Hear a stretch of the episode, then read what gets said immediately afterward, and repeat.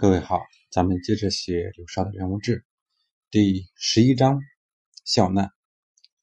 上次呢，咱们学了他的第一难，就是在识别和认识人才当中，第一个困难的方面就是难知，就是难以知道谁是人才。那么第二个困难在哪呢？他说，第二个困难是啊，是无有德孝之难。何谓无修德无有德孝之难呢？他讲的是，那就是说，不能够知道是人才，而不能够推荐。比如说讲到上才以莫之，或所识者在右见之中，未达而丧。比如说呀，上等的人才就别不用说了，一般的人呢，很难识别他，认识不了。但是呢，所认识的人当中呢，有一些呢是又见这种未达而丧，就是还没有达到这种发达和进达的时候就已经死去了，就是幼年的时候就去世了。或所识者未拔而先没，就是还没有选拔推举就去世了。或曲高和寡，唱不见赞。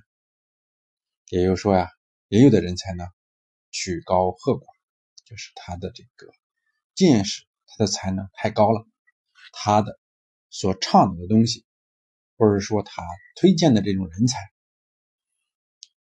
不被别人所认知、所认识，或身卑力微，言不见谅。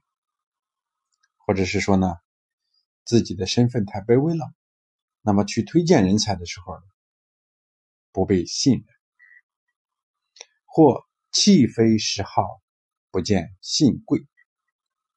也就是说，或者是这个人的人才呢，并不是当时的社会所需要的，所以呢，不被当时的这种世事世人所信任。或者重视，你比方说孔子的在周游列国的时候，好多人不认识他，不不不不能认同他这个观点，因为当时的社会可能更需要一些来得快的、立竿见影的一些措施，或不在其位，无由的拔，也就是说呀，不在这种位置上，也没有理由得到提拔或者说选拔。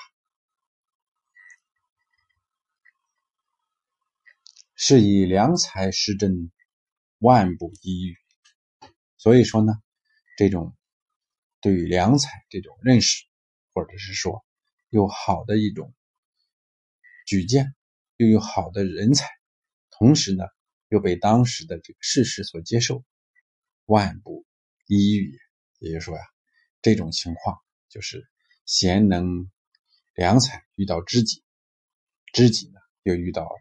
明君，明君呢，又正好需要这样的一个人才，三者呀，如果遇到一起啊，可以说是万分之一的这种情况。虚实真在位，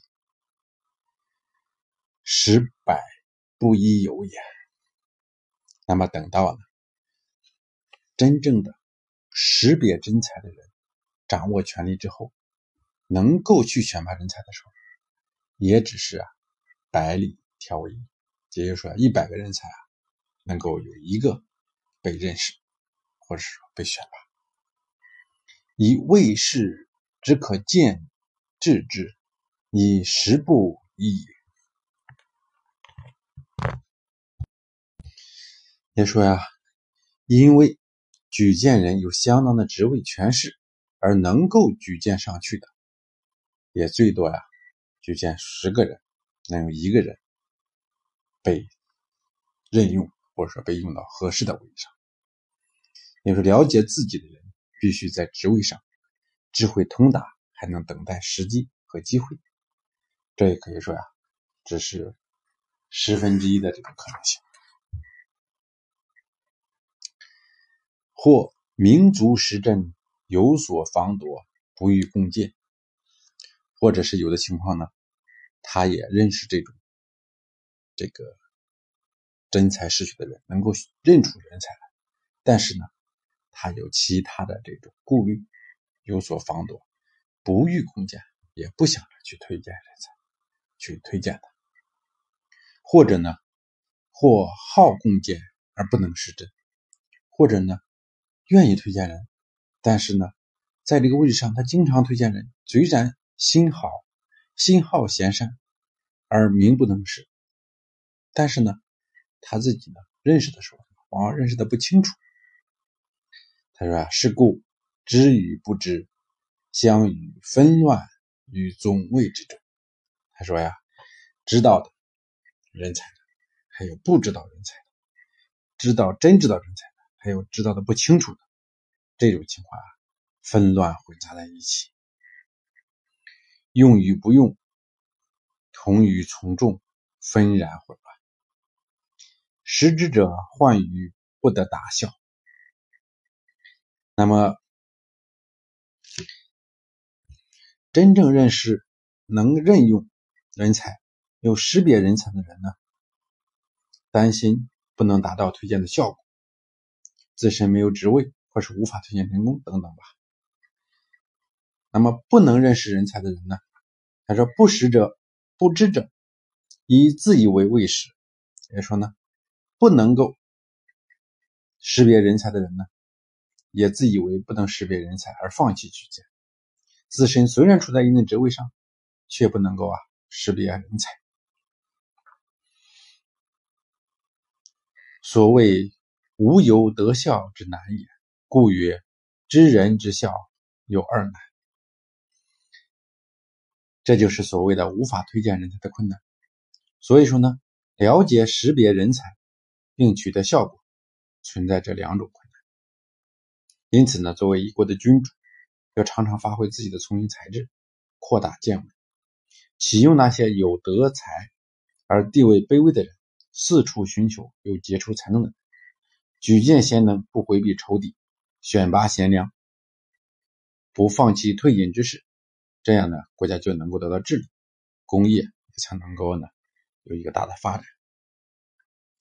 这一章当中呢，刘少从难知之难和推荐之难两个方面，论述了人才选拔出来的种种困难。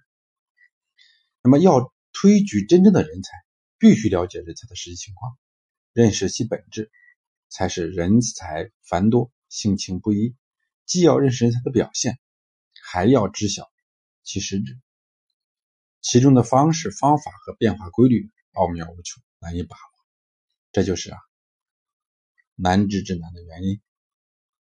由于多人观察事物不全面，各自以自己的标准，在了解人才时呢，会出现八种虚复杂乱的方法。有的人呢只看外表，有的人呢只看过去，有的人呢是根据颜料、凡此等等，大家都按照自己所喜好或者是说所认为的方法来选拔人才，必然会失去许多不合乎自己标准的人才。这些片面的方法又造成了只凭借初步接触来认识人才的许多错误。所以呢，主观片面的了解人才是行不通的。必须全面观察人才的日常生活，在此基础上去识别他们。如生活稳定时，他们干些什么；得志时举荐什么人；失意时有何作为等等。同时呢，还要观察人才在事物变化时的应变情况，既知其常情，又使其应变，两者都要认识到。这是难了解人才的困难所在。那么，难以举荐人才的这个困难呢，也很多。你了解人才了，那么未必能把他举荐出来。有的呢还未顾上举荐，人才却发生意外而去世；有的人呢虽然才学精深，却曲高和寡，不合时宜而不被人；有的呢举荐者身份卑微，举荐人才而不被人信任；有的呢想推荐人才，却不在其位而失败。还有呢，推荐者虽然在继位，但其他方面的干扰而无法举荐。更有一些人呢，愿意举荐有才之士，而自己却不具备识别真伪人才的这种学识，不是就此放弃，便是举荐失误。古今中外，举荐人才的途径多种多样，举荐成功，但是并不是一件很容易的事，这需要人才自身的努力，又离不开慧眼识人的伯乐，能否成功，最终还要取决于选拔任用者的这种远见卓识。这就是刘尚讲的第十一章，那么笑难当中的大致的内容。好，咱们今天呢就学到这儿，谢谢大家。